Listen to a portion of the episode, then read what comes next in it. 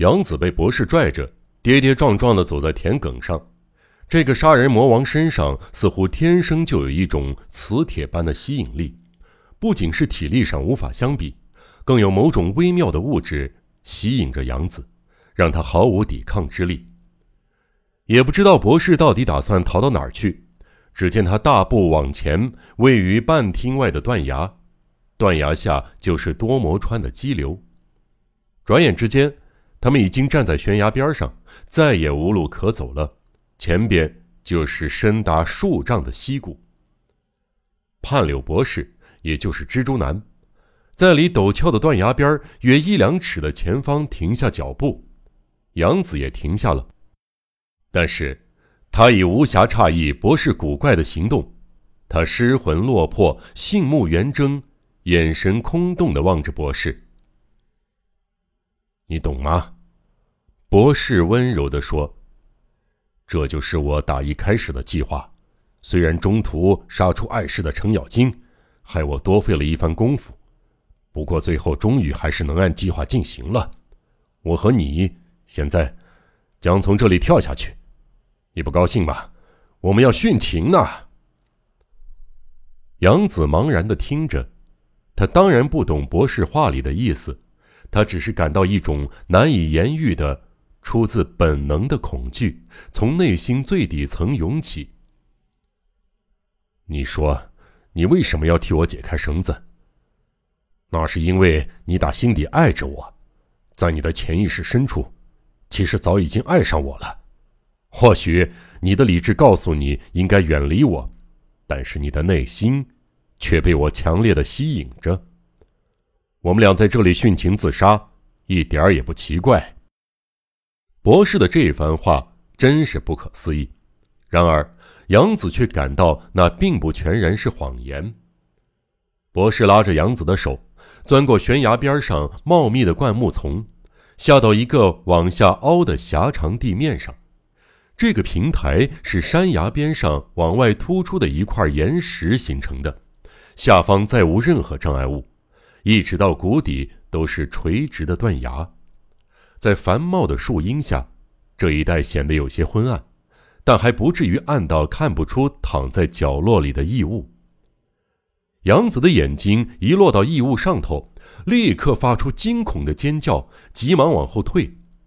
可是博士的手指像粘在他的手腕上一样，深深地嵌到肉里，他的身体完全不听他的使唤。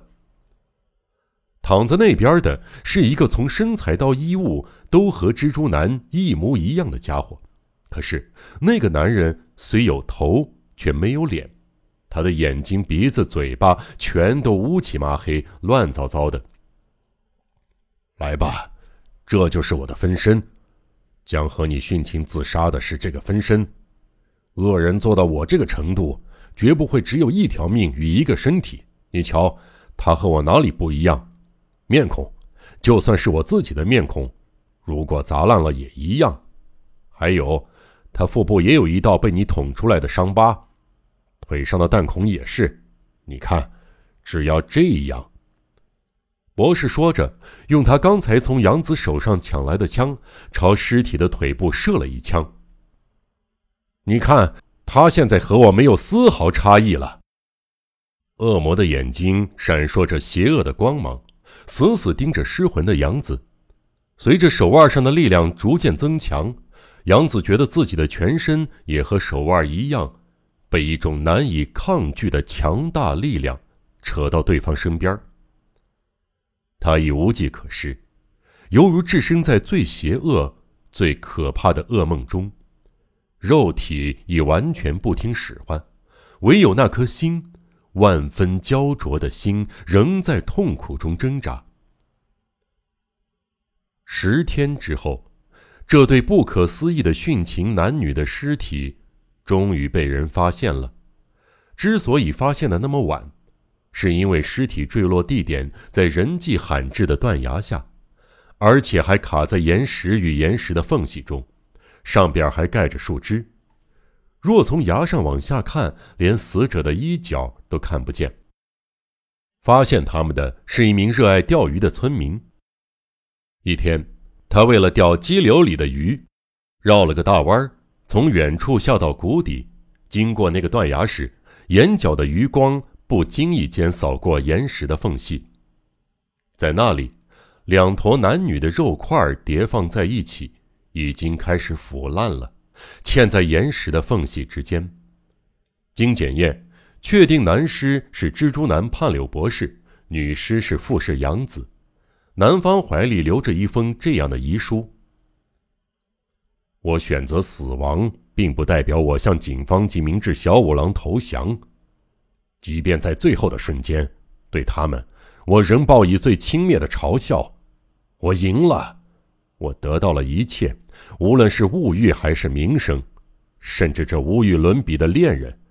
他打心底爱慕我，渴望与我相拥。”长眠于这美丽的大自然怀抱中，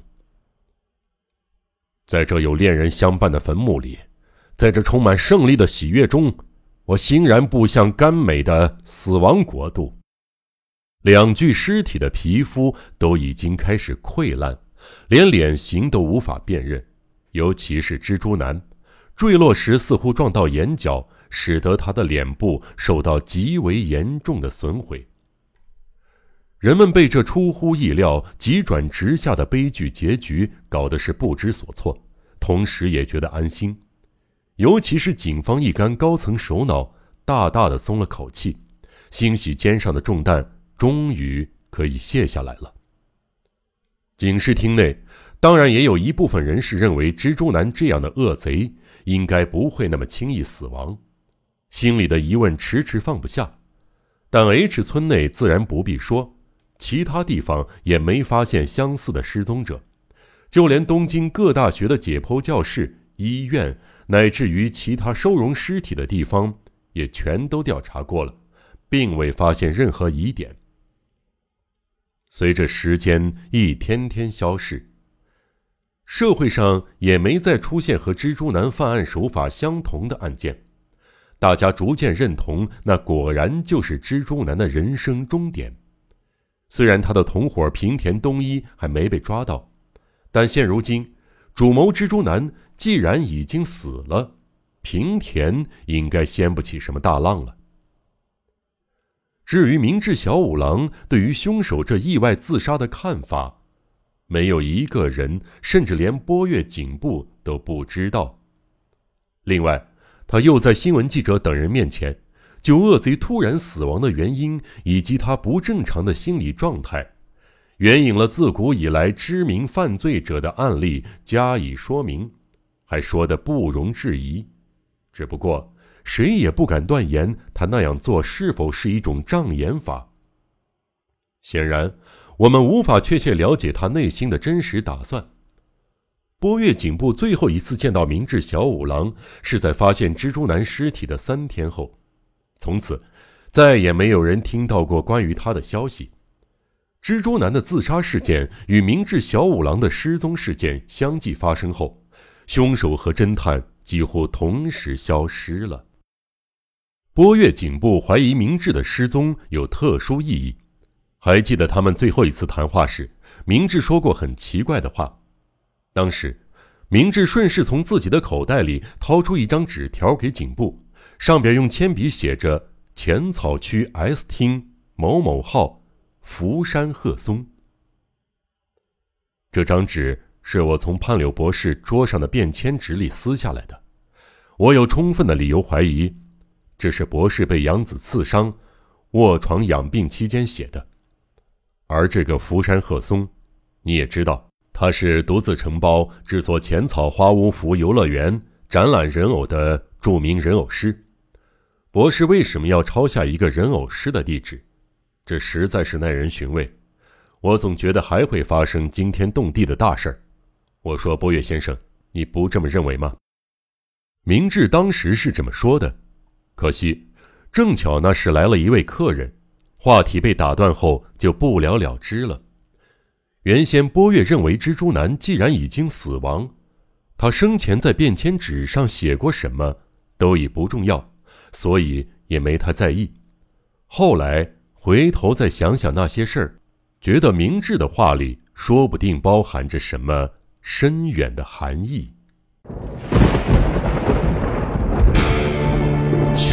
悬疑、惊悚、惊悚恐怖、恐怖、推理、推理。《江户川乱步小说集》，我是播讲人赵鑫，让我们一起走进这个光怪陆离的世界。光怪陆。